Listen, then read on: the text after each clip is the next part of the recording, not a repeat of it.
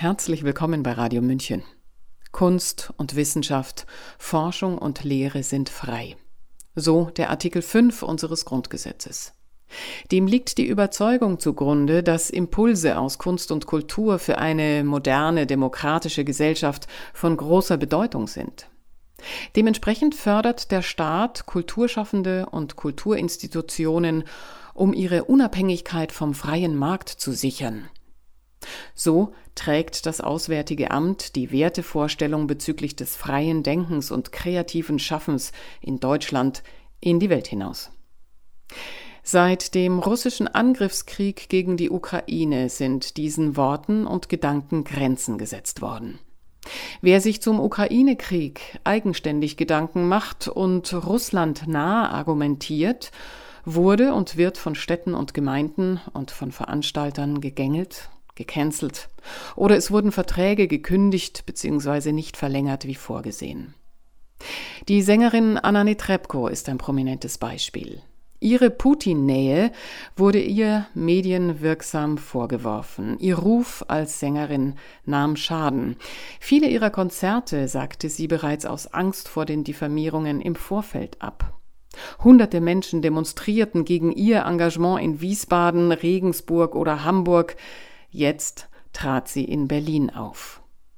Warum die gesinnungsfreie Kunst mit ihrem Auftritt wieder Boden gewinnt, schreibt ihr der Künstler Jens Fischer-Rodrian in einem offenen Brief. 120 Mitunterzeichner sind es bislang aus allen Genres der Kunst- und Kulturszene, aus Politik und Journalie.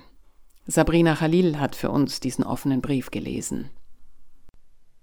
Sehr geehrte Anna Netrebko, die unten aufgeführten Kulturschaffenden begrüßen, dass sie am Freitag, den 15.09.2023 in Berlin an der Staatsoper unter den Linden aufgetreten sind.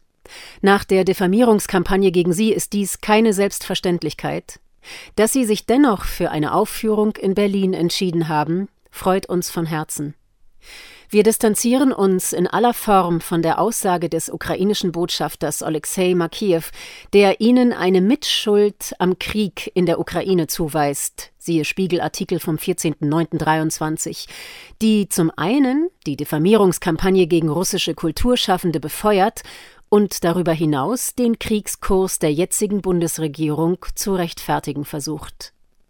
Der Krieg in der Ukraine ist mit nichts zu rechtfertigen, und wir verurteilen ihn zutiefst. Eine Großmacht, die sich zu einer kriegerischen Auseinandersetzung entschließt, hat jede friedliche Alternative zur Lösung des Konfliktes aufgegeben. Dies gilt aber auch für die illegalen Angriffskriege und Regime-Changes der NATO, die bislang Millionen Menschen das Leben gekostet haben. Dazu kommt, dass die nationalen Sicherheitsinteressen Russlands seit Jahrzehnten ignoriert werden, angefangen mit der NATO-Osterweiterung bis hin zum gebrochenen Minsk-II-Abkommen. Auch die USA, Deutschland, Frankreich und vor allem die NATO tragen eine Mitschuld an dem Konflikt in der Ukraine. Selten zuvor mussten Künstler in Deutschland seit dem Zweiten Weltkrieg einer solchen Hetzkampagne standhalten, der sie und einige ihrer Kolleginnen und Kollegen jetzt ausgesetzt sind. Dass selbst alte Meister wie Dostojewski und Tschaikowski von deutschen Bühnen verbannt werden oder dass der ukrainische Autor Serhii Jadan, der Russen als Unrat bezeichnet, den Friedenspreis des deutschen Buchhandels verliehen bekommt, zeigt deutlich, in welch desolatem Zustand sich unser Kulturbetrieb mittlerweile befindet. Abschließend möchten wir vier Kernpunkte anführen, die unsere Haltung verdeutlichen sollen.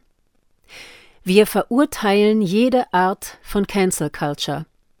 Wir fordern alle Beteiligten an diesem Krieg auf, ohne Vorbedingungen in Verhandlungen zu treten und einen sofortigen Waffenstillstand zu vereinbaren. Wir suchen den Dialog und gehen für Frieden und Freiheit auf die Straße, auch wenn Bundeskanzler Olaf Scholz Friedensaktivisten als gefallene Engel aus der Hölle bezeichnet. Und wir fordern eine neutrale Berichterstattung, die Friedensbemühungen wie die des ehemaligen israelischen Ministerpräsidenten Naftali Bennett dokumentiert und deren Scheitern, für das US-Präsident Joe Biden mitverantwortlich ist, nicht ignoriert. Deutschland sollte sich seiner historischen Verantwortung bewusst sein und alles dafür tun, zu deeskalieren, anstatt Waffen zu liefern. Wir wünschen Ihnen, Frau Netrebko, für die weiteren Auftritte an der Staatsoper Berlin alles Gute. Wir freuen uns auf Sie. Sie hörten einen offenen Brief an die Sängerin Anna Netrebko anlässlich ihres Konzertes am 15. September in Berlin, der mittlerweile von 120 Kulturschaffenden, Politikern, Journalisten und mehr unterzeichnet wurde. Sprecherin Sabrina Khalil. Mein Name ist Eva Schmidt. Die Gedanken sind frei. Ciao, Servus.